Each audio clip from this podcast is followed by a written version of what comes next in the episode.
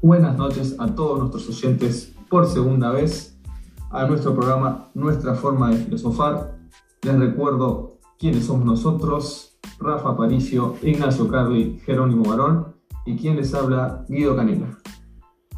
En el episodio anterior les hablamos un poco de los mitos, esta vez le vamos a hablar de los filósofos de la naturaleza. Era bueno. Término griego también es escrito como arque o como arche. Significa etimológicamente principio, fundamento, comienzo. Fue utilizado por los primeros filósofos para referirse al elemento primordial del que está compuesta y o del que deriva toda la realidad material. Ahora le vamos a comentar un poquito sobre quiénes son estos filósofos. Bueno, Guido, tenemos al filósofo Tales, que su elemento originario era el agua, y que decía que todo se le debía al agua, ya que este elemento nos permitía explicar los cambios sucesivos de todas las cosas, gracias a, su condensación, a su rarefacción y a la capacidad de adoptar una forma líquida, sólida o gaseosa. Después teníamos a Anaximandro, eh, que su elemento originario era el apeiron, significa lo ilimitado o infinito de donde parten todas las cosas y por donde pasa un ciclo vital en el que los seres se derivan unos de otros. Después está Anaxímenes, que dice que el cosmos es uno y se renueva constantemente. Fue el primero en introducir en la cosmología la idea de periodicidad, es decir, el constante movimiento del cosmos. Además, habló de la dilatación y condensación de la materia por el calor y frío del aire, es decir, condensación y rarefacción del aire. También tenemos a Pitágoras, su elemento asignado es el número, que él dice que lo que constituye es la esencia de las cosas que se encuentran en los números. Por medio del número es posible determinar lo que son las cosas, pues se logra un adecuado conocimiento de esto en medida que se consiguen las matemáticas. Seguimos con Heráclito, que su elemento originario era el logos, no existe nada estable. El universo eh, está sometido a un entorno, a un eterno cambio, perdón, en el que todo fluye y nada permanece. Después tenemos a Parménides, donde su elemento originario es el ser. El ser es único, pues solo se puede distinguir de él del no ser. El ser es inmutable o inmóvil, eterno e inavisible. Bueno, después está Empédocles, que su elemento originario es la tierra, aire, agua y fuego, y dice que estos cuatro elementos constan de partículas inmutables y últimas que se mezclan unas con otras. Anáxoras, que su elemento asignado es nous o mentes, dice que el nous o inteligencia es el principio del orden pero también es principio de la animación e individualización de las cosas que constituyen un orden armoníaco en el universo. Y por último tenemos a Demócrito, que su elemento originario eran los átomos, y como argumento decía que la existencia se da a partir de la existencia de unidades o partículas pequeñísimas e indivisibles, que son los átomos. Bueno, este fue nuestro episodio de hoy con los filósofos de la naturaleza. Muchísimas gracias Rafa, Ignacio y Jero. Les mandamos un muy fuerte abrazo y gracias por escucharnos. Hasta luego.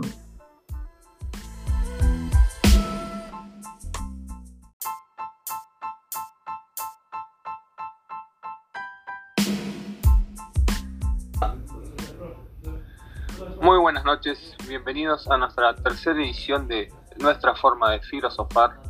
Eh, con ustedes Ignacio Carli, Jerónimo Barón y Rafael Aparicio, quien les habla Guido Canela. En esta ocasión le vamos a hablar de Aristóteles. ¿Quién es y qué hizo Aristóteles? Aristóteles fue un filósofo griego cuyos escritos abarcan desde la ética, la estética, la lógica, la ciencia, la metafísica hasta la política nacido en el año 384 a.C. en esta gira, situada a 55 kilómetros de la moderna Salónica Era hijo de Nicómaco, el cual fue médico personal del rey Amitas de Macedonia. ¿Cuál es la teoría de Aristóteles? Entre muchas otras contribuciones, Aristóteles formuló la teoría de la generación espontánea, el principio de no contradicción y las nociones de categoría, sustancia, acto y potencia. Algunas de sus ideas, que fueron novedosas para la filosofía de su tiempo, hoy forman parte del sentido común de muchas personas. ¿Qué dice la filosofía de Aristóteles? Para Aristóteles, la ciencia es el conocimiento de la causa de una cosa y la filosofía es la ciencia de las primeras causas y principios. Este es el fundamento egnosológico.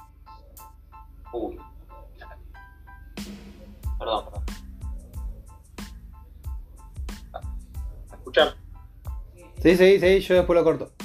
Hacelo de vuelta. Ah, listo. Bueno, arranco de vuelta. Eh, porque hay una palabra que acá.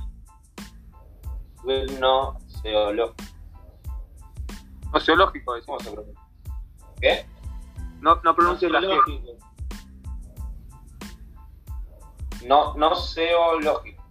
Sociológico. Bueno, bueno. ¿Qué dice la filosofía de Aristóteles? Para Aristóteles, la ciencia es el conocimiento de la causa de una cosa y la filosofía es la ciencia de las primeras causas y principios. Este es el fundamento no seológico del realismo filosófico. Aristóteles distingue diferentes tipos de conocimiento que constituyen diversos modos de saber. ¿Por qué es tan importante Aristóteles? Aristóteles sintetizó, transformó y desarrolló las ideas estéticas de su maestro Platón y fue el primer filósofo en enunciar sus investigaciones en este sentido sistemáticamente. El concepto de arte de Aristóteles no era estático, sino dinámico, pues daba más importancia al proceso de producción que al producto acabado.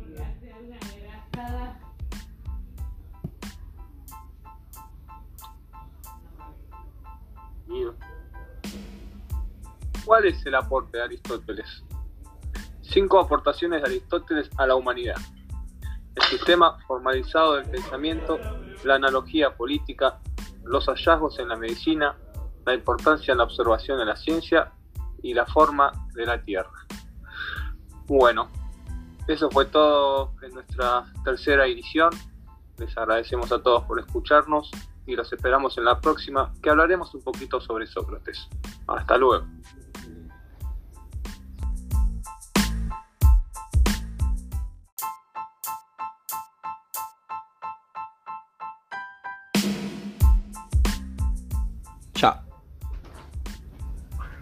Buenas noches a todos nuestros oyentes.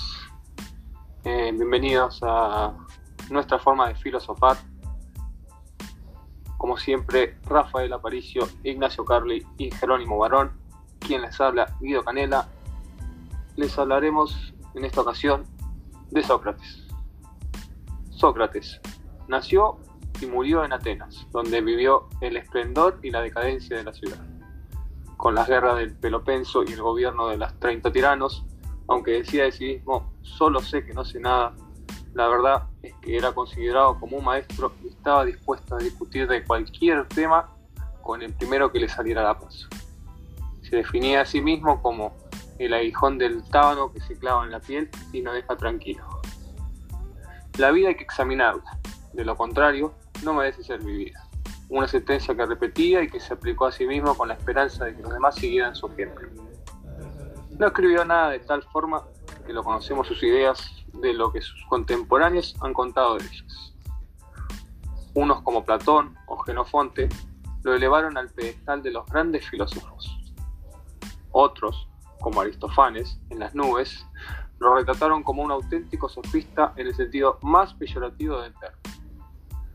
Sócrates es el personaje protagonista de la mayoría de los diálogos, de Platón. Pero es posible que la mayoría de las ideas que Platón pone en boca de Sócrates sean pensamientos del propio Platón. En las obras de Aristófanes, comediógrafo de la época, se ridiculiza a Sócrates confundiéndose con los sofistas. Genofonte, al igual que Platón, un discípulo de Sócrates, y a través de sus escritos se conocen algunas de las ideas que mantuvo su maestro. Dedicó su vida a la enseñanza, dialogando en las calles y plazas de Atenas con los jóvenes atenienses. Los temas centrales de sus reflexiones eran de tipo ético y epistemológico. Fue acusado de impiedad y de corromper a la juventud. Se le juzgó y un tribunal formado por 500 atenienses le condenó a muerte. Esta situación fue recreada por Platón en uno de sus diálogos, Apología de Sócrates. Su pensamiento influyó en la filosofía posterior, sobre todo en Platón. Su relación con los sofistas. Sócrates fue contemporáneo de los sofistas muchos atenienses, entre ellos el comediógrafo Aristófanes. Pensaban que era un sofista más. Veamos qué tenían en común y en qué se diferenciaban. Coincide con los sofistas tanto en la actividad que realiza como en los temas que abordaba. Sócrates, al igual que los sofistas, se dedica a la actividad pedagógica y es un experto en el dominio del lenguaje. En cuanto a los temas, destacan el conocimiento, la política y la ética. Tal como hemos visto, con ellos se abandona el tema de la naturaleza y se introduce en la historia de la filosofía lo que se conoce como kilo antropológico. Diferencias. Sócrates se distanciaba de la sofística en primer lugar porque no coloraba por sus enseñanzas, pero sobre todo le separaba de ellos su actitud modesta por la que hacía gala no solo en ser sabio, sino de aprender de los demás. De buscar el saber en lugar de ofrecerlo y de buscarlo a través del diálogo, y muy especialmente de la reflexión sobre uno mismo y el autoconocimiento. En oposición a él, los sofistas se presentaban como sabios dispuestos a enseñar y se expresaban mediante monólogos cuyo objetivo no era describir la verdad objetiva, pues en general mantenían cierto relativismo y escepticismo, sino persuadir al oyente ganándose su adhesión. A diferencia de Sócrates, las enseñanzas de los sofistas tienen como objetivo preparar a los jóvenes atenienses para que tengan éxito en la vida política. Se trataba de enseñarles oratoria y dialéctica con el fin de que sean capaces de persuadir a sus conciudadanos en la asamblea y defender sus intereses. Por el contrario, Sócrates aconsejaba la honradez y la honestidad. Bueno, muchas gracias a todos nuestros oyentes. Esto fue todo por hoy. Nos esperamos en nuestra próxima edición ampliando un poquito el tema del método socrático y el conocimiento universal. Muchas gracias.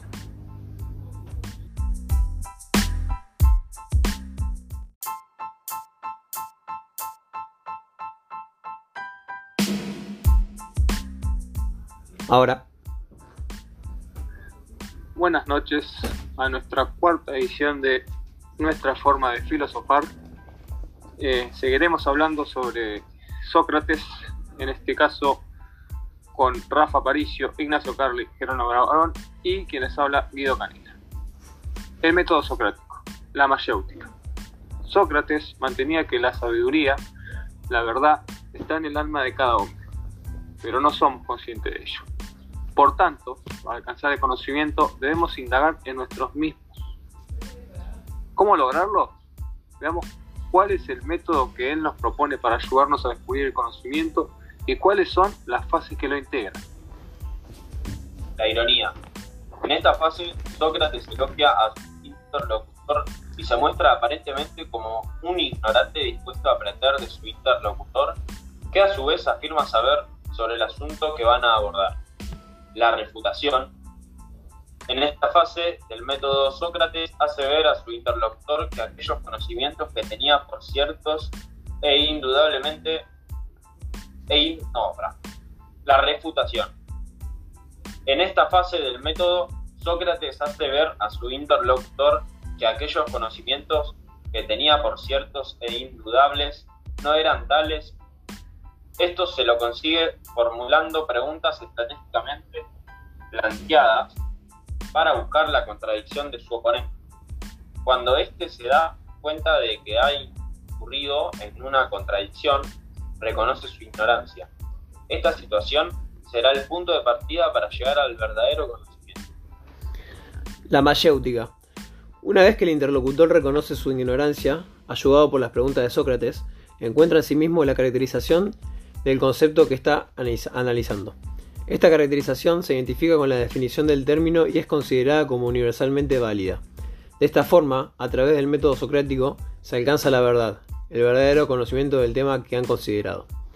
Tal como se afirmó anteriormente, en opinión de Sócrates, el verdadero conocimiento consiste en traer a la conciencia los contenidos que previamente se encuentran en el alma de modo inconsciente.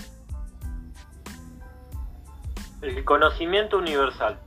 Lo que Sócrates pretende descubrir en la mayéutica no es otra cosa que el concepto universal que expresa la esencia de las cosas, lo que las cosas son.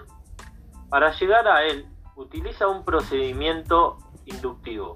Observa los individuales y a partir de ahí abstrae lo que tienen en común, que no es otra cosa que el concepto universal. Por ejemplo, para saber lo que es la justicia, considera distintos actos justos y a partir de ahí extrae lo que hay de común en todos ellos. Ese concepto expresa lo que está presente en todas las conductas o situaciones que consideramos que son justas será la justicia. Los conceptos universales que preocupaban a Sócrates eran de tipo moral y político.